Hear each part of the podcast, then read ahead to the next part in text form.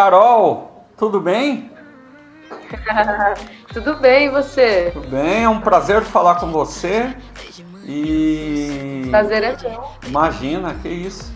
É, é, a primeira vez que nós conversamos, é a primeira vez que você fala com o Demis João no Brasil, no momento em que você acaba de lançar a, a faixa inédita Garota Infernal, que inclusive veio com um clipe bem sofisticado e não menos sensual, né, Carol? Faz parte do seu apelo artístico e eu gostaria que você falasse sobre esse novo single. Cara, então, Garota Infernal, é, eu, eu, chamo muito de, de, uma coincidência que, que deu muito certo. É uma música que eu tinha escrito para um programa de TV que na verdade era para ser um reality show de pegação, assim.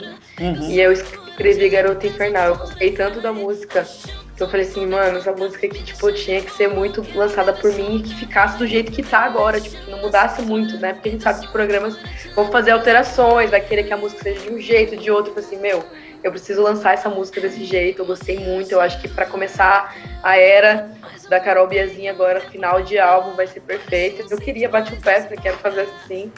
E aí surgiu a proposta da, da Amazon Music para a gente fazer esse, esse lançamento junto com eles. É, eles, eles entrando como apoiadores da, da música. E, e, meu, acho que, tipo assim, foi, foi o melhor universo assim, possível. Ele juntou suas peças para o rolê acontecer. É, e Garota Infernal, ela traz, ela traz muito um eu acho que em Beijo de Judas eu já tinha trazido um resquício disso tudo, uhum. que foi na própria música Tentação, com a Luísa Sonza. É, e eu já tinha até falado algumas vezes, eu já tô dando um pouco de spoiler pra vocês do que vai vir, do que pode vir aí na frente. Que bom. E realmente, Garota Infernal é isso e um pouco mais. Eu acho que em questão de, de, de estética até, ela tá. Ela tem uma coisa mais madura, tem uma coisa mais marcada, tipo, é, a gente, eu principalmente, como eu escrevi a música, tipo, letra e melodia sozinha, assim, eu vi muito de mim, assim, tudo, sabe? Todos os processos, né? Então eu participei muito de tudo 100%.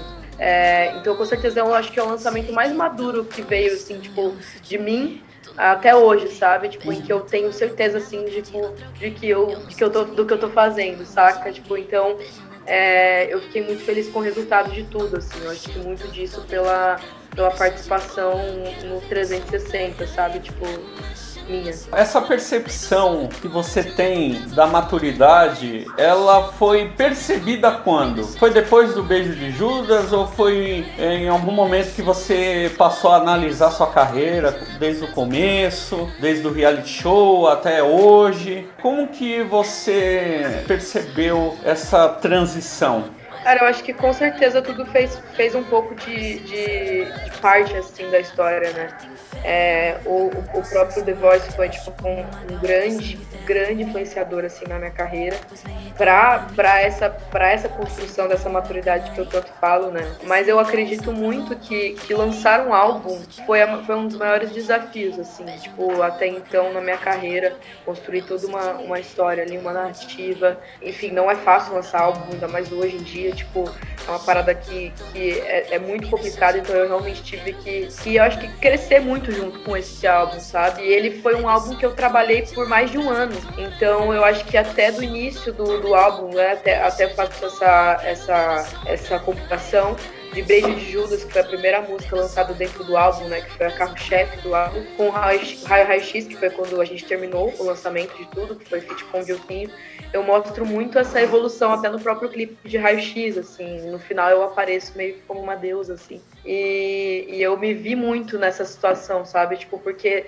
trabalhar durante um ano com o álbum, eu falei, cara, eu quero muito. Eu não queria que fosse um álbum, sabe, instantâneo. Uhum. Então eu fiquei muito feliz de ter conseguido ficar um ano inteiro sustentando esse álbum, lançando essas faixas, é, dando atenção para cada faixa eu acho que tudo isso fez esse tempo todo essa esse, esse, essa paciência que eu tive de trabalhar um álbum me fez crescer muito, assim, sabe? Tipo, dentro do processo. É, eu acho que foi, acho que com certeza o álbum foi o grande expoente, assim, de tudo é, pra essa maturidade que eu falo, assim. No The Voice você trabalhou com a Ivete Sangalo. É, naquela Exato. ocasião, você fez parte do time dela. Você conseguiu angariar alguma possibilidade de aprendizado até com ela naquele momento? Porque o, o reality show ele praticamente é embasado em aprendizado. E com ela, você teve alguma experiência nesse sentido, Carol?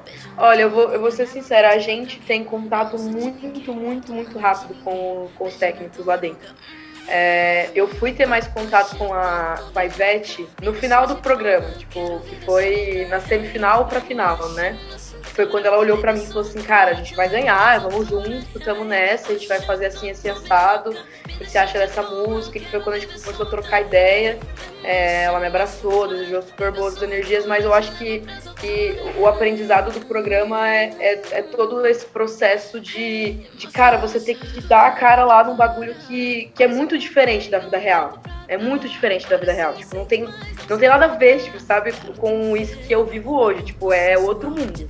É outro mundo, você chega lá, está sendo julgado assim, é, você tem que pisar no palco, cantar na, na, cara dos quatro jurados, fora os quatro jurados para o Brasil inteiro ver, falar sobre você. Então eu acho que tem uma pressão que é muito grande, ainda mais para mim, que tava, tipo, começando, sabe? Então eu acho que essa pressão é, de estar tá lá, eu acho que acende uma faísca muito grande, assim, sabe? Tipo, para você acabar tirando várias lições do programa. Com certeza a Ivete deu muito apoio, principalmente nas redes sociais, assim. Mas realmente, eu acho que não é nem falta de interesse dos próprios técnicos, é tipo, não dá tempo de fazer. É gravação de programa, gravamos essa cena, acabou, vou ter que gravar a cena com outro participante, acabou. E é assim, então, tipo, o que a gente vê na TV é uma parte, né, da, da, da, do, que, do que rola lá, né? Para quem já começa a lidar com esse tipo de pressão, ainda mais uma grande emissora, isso também, como você acabou de dizer, serve como escola. Como que você, é, como que é o seu comportamento até emocional por estar em um gênero que há muita concorrência? Cara, é, eu, cara, boa pergunta. Tipo assim, na real, eu ia falar, eu ia, eu até mentir, mas eu falei, não, é bem difícil mesmo estar nesse lugar, nessa posição. Porque, tipo assim, apesar de, de ter muitas tipo assim, né, da gente ver que é um gênero muito abrangente, né? Tipo, assim, você não consegue definir o pop, eu acho que de todos os gêneros, é um gênero que você não consegue falar assim, cara, o pop tem essa cara aqui, tipo, é isso aqui. Não tem como. Então, tipo assim, realmente é muito, é muito concorrido, assim. É, é, pegando, nichando mais, é, eu vejo muitas pessoas falando de, de, três ou duas artistas, que geralmente estão sempre no topo, e, e, e, acabam comparando as cantoras, tipo, ai, nossa, tá a cara de fulana de tal, ai, nossa, tá a cara de fulana de tal. Cara, isso eu acho que é a parte mais difícil, assim, sabe, de ter que lidar. Porque apesar de você saber que você tem o seu rolê, que você já teve a sua própria história, uhum. não tem nada a ver, não tem nem como comparar, as pessoas sempre vão buscar alguém para te comparar. O que é uma coisa que a gente não vê tão frequentemente num pagode, num sertanejo.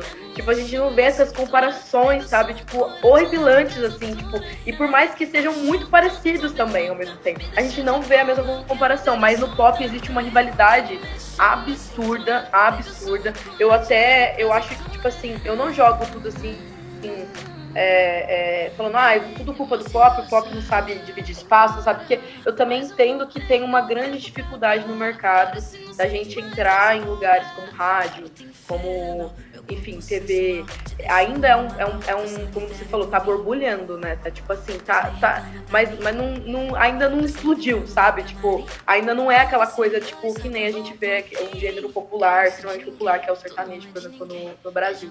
Então, querendo ou não, eu acho que tem essa rivalidade, porque a gente tem o controle do pop em, mão, em, em poucas mãos, assim, sabe? Tipo, se você for ver o pop que explodiu mesmo, a gente tem a Anitta, a gente tem a Luísa, a Pablo, agora a Glória, que tá tipo uhum. também. Exato. Mas você vê que, tipo, pra ficar em grandes nomes, são esses, saca? Tipo, grandes nomes tipo, que explodiram, né? Que fizeram muito sucesso e que viraram muito. furaram bolhas. Furaram bolhas, eu acho que essa é a palavra. Então, tipo, eu acho que é um, é um mercado concorrido e ao mesmo tempo que é concorrido, tem essa, essa pira dessa rivalidade muito louca que eu queria que realmente não existisse. Que eu acho que isso aí acaba fudendo muito, assim. E o artista que se cuide, né? Ou seja, quem tá na chuva tá se molhando e que tome seus cuidados, né, Carol? Exato, exatamente, é exatamente isso. Mas, cara, eu acho que que a gente tá mudando isso, sabe? Tipo, uhum. principalmente eu acho que pelo pop ter essa capacidade de misturar tanta coisa, sabe? Tipo, a gente consegue misturar muitos gêneros num só e falar que é pop, que é pop, e vira pop. Então, tipo, eu acho que isso acaba facilitando muito a gente conseguir expandir e, e realmente sair dessas caixas, dessas bolhas, enfim, uhum. dessas, dessas prateleiras que a gente é colocado, né? Mas, ah, eu tenho fé, gente. Eu, eu sou uma pessoa. eu sou uma pessoa otimista, assim. Otimismo é tudo, né? É, tem que ser, porque senão a gente se furta. Há muito esse lance de pegação. É, é uma coisa que é, sempre estará em voga na juventude. Mas também eu vejo também no vídeo um apelo é, da canção voltada para sexualidade. E não é a primeira vez, né, Carol, que você trabalha isso em suas canções. Qual que é é, o, o seu intuito em falar sobre a sexualidade para um público jovem, que é o público que você atinge. É, qual é a mensagem que você deseja passar e se isso também aham, tem, a, tem a ver com a sua autobiografia? Cara, tem a ver. Por mais que eu tenha falado que, que é, a história em si não é autobiográfica, é, tem tudo a ver com, com o momento que eu tô vivendo agora. Eu acho que eu enxergo muito Garota Infernal como uma música muito poderosa, assim, uma música de uma autoestima muito alta. Porque para você escrever uma música Garota Infernal, você tem que estar com a autoestima alta no momento. Então eu tô nessa fase, assim, de, de amor próprio real, assim, de, de falar que eu, eu quero estar tá livre, eu quero estar tá solta, eu quero, tá, eu quero viver a minha vida, eu quero aproveitar o máximo que der. Isso é muito coisa de, que nem você falou, dessa coisa da juventude, de querer viver uma parada, né? De querer uhum. aproveitar ao máximo tudo que tem é, o tempo que tem. Então essa música, eu acho que ela fala muito mais sobre isso, assim, sabe? Óbvio, tem todo, todo esse, esse quê sensual de pegação e papapá, que vem muito também da proposta do, do próprio programa que eu falei pra você de pegação. Foi exatamente onde eu mirei. Só que eu acho que essa, essa coisa da, das melodias sensuais, essa coisa do beat, é, vem muito dessa, desse momento de, de autoconfiança, assim, que eu, que eu desenvolvi, sabe? Tipo, ao uhum. longo do tempo. Então, com certeza, eu acho que é isso. E eu, eu sinto, assim, que quando a galera tá ouvindo, eles se sentem meio, meio ai, que música me traz um, um certo poder, me traz um certo. sabe? Eu acho que eu gosto de ver as meninas, principalmente, fazendo os vídeos assim, dançando, fazendo os vídeos cantando a música. Eu vejo quanto elas estão se sentindo assim, poderosas. E por falar no vídeo, esse foi dirigido pelo Mike Brutal, né? Ele tem uma grande experiência né, em registro audiovisual. Ele trabalhou com a Marina Senna, com a Luísa Sonza, que acabamos de falar dela aqui. Como que foi essa sua conexão com o Mike Brutal? Ele conseguiu realmente captar a mensagem da música e transformar todo esse conteúdo no vídeo que já está no YouTube? Cara, assim, ele, ele foi uma pessoa que eu mesmo exigi, eu, eu, eu sempre fico procurando, assim, pessoas do audiovisual para trabalharem comigo um dia ou outro, assim, e ele foi uma das pessoas que eu já tinha, já tava de olho há um tempo, é, eu já tinha visto o trampo que ele tinha feito pra Marina Senna e eu achei incrível. Eu falei assim, cara, quero muito poder produzir alguma coisa com ele, vamos, vamos ficar de olho nele, pai. Aí rolou de chamar ele para fazer Garota Infernal. Quando eu convidei ele, eu já tinha praticamente o roteiro, assim, tipo, na minha cabeça. Então, eu, eu peguei a letra, escrevi no meu bloco de notas, peguei parte por parte. Nesse momento vai acontecer isso e aquilo, isso, e aí tive uma reunião com ele expliquei para ele tudo. E aí depois, em outras reuniões, a gente voltou, a gente ia batendo esse roteiro, exatamente para entender, né, na hora da execução, que ele que vai entender mais do que qualquer outra pessoa, como, como fazer isso da melhor forma, se é possível fazer, enfim. Então, ele, ele conseguiu realmente, tipo, tirar a leitura de tudo. A gente bateu, mas a gente, assim, foi exemplar, porque a gente bateu referência do início ao fim. A gente sabia o que ia ser feito no dia, sabe? Não foi um uhum. susto. Então, a gente se programou muito para para ter a fotografia que eu queria, a fotografia que ele queria. E eu já sabia da estética dele como diretor, então eu já tava confiando muito, assim, tipo, nessa, nesse senso crítico, assim. Legal. Carol, você pertence ao cast da Universal Music atualmente, né? Exato. E você... Exato. É, na verdade, eu sou assinada da, da Red Media, né, que é um selo dentro da, da Universal Music. E dentro desse selo, você gravou Beijo de Judas. Como que você teve essa recepção dos fãs mediante o lançamento deste álbum? Foi o esperado para a expectativa do artista, Carol Biazin? Cara, eu acho que até passou assim as expectativas. É, por ser um primeiro álbum, eu realmente não sabia como que ia ser o consumo disso, sabe? Se a galera ia entender, até porque a gente estava testando coisas novas, né? Principalmente esse lance das faixas escondidas. É, então eu ainda estava meio receosa. É, eu, na minha cabeça era tudo era uma boa ideia, tipo tudo estava sendo incrível, mas eu, na prática eu estava tipo um pouco, meu Deus, será que a galera vai entender? Será que eles vão sacar que uhum. isso aqui vai ser lançado depois? enfim, e, e, e, com o tempo a notícia se espalhou, assim, dessas faixas escondidas e a galera, tipo, amou a ideia. Tanto que teve vários outros artistas que começaram a fazer agora, eu fiquei muito feliz de ver isso, isso rolando. É, e eu acho que, que Beijo de Judas com certeza foi um divisor de águas, assim, na, na carreira, assim como todo trabalho acaba sendo, né, uma hora ou outra, ele acaba te, te dividindo em etapas ali da sua vida e, e Beijo de Judas não foi diferente ele, como eu te falei, foi um, foi um processo de evolução não só meu, mas também dos meus próprios fãs, assim, tipo, uhum. chegou muita gente, tipo, que, que não sabia quem eu era, é, que, que veio de fora, tipo, de outras bolhas, que eu gosto de falar. Então, foi um projeto de, de realmente alcançar outros públicos, sabe? Tipo, eu fiquei muito, muito feliz com o resultado é, de Beijo de Judas.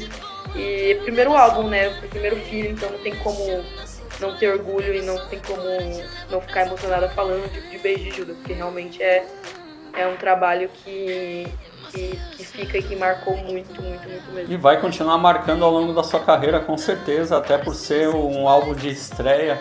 Agora que o, o álbum já está aí nas plataformas, você acabou de confirmar pra gente aqui que superou as expectativas e realmente nós tem, temos acompanhado é, realmente essa aproximação dos fãs com esse seu primeiro trabalho, né, que é, o, que é o seu primeiro álbum. Você, com base em tudo isso, visualiza mais para frente aí uma carreira internacional, Carol? Como que isso ronda aí na sua cabeça?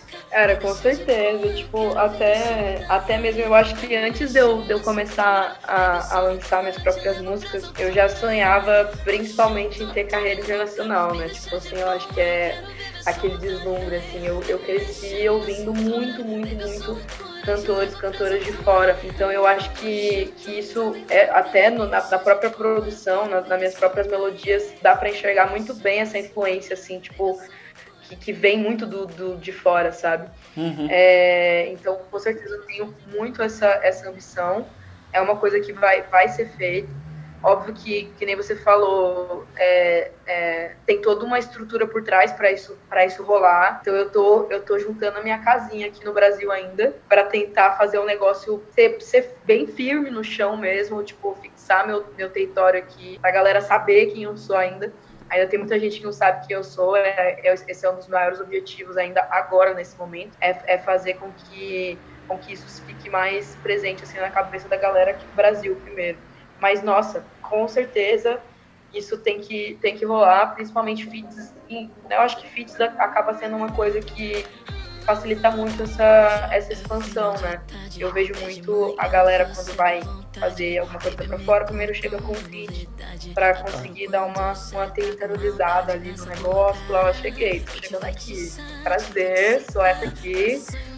Bora lá. Porque não é fácil, é um mercado concorrido, né? Tipo, o, Brasil, o, o próprio mercado brasileiro já é muito. Agora uma, uma última pergunta. Quem é a Carol Biazin? Não faço a mínima ideia. Eu tô descobrindo, cara. É muito louco, porque até esse tempo atrás você falou, ah, Carol é uma menina assim, assim, assada, e blá, blá, blá, blá. Eu falei, mano, eu não posso mais falar quem eu sou, porque, tipo, eu acho que. Te... Ou, ou perde a graça, né? De, tipo, de falar exatamente quem eu sou. Eu perde aquele, aquele glamour do artista, de, tipo, nossa, quem que ela é realmente, não é mesmo? E, e, e eu acho muito bom isso, porque, tipo, eu, eu percebo a cada lançamento que a galera fica, mano, nunca imaginei a Carol desse jeito. E eu, eu gosto muito dessa sensação, sabe? Tipo, de trazer isso das pessoas.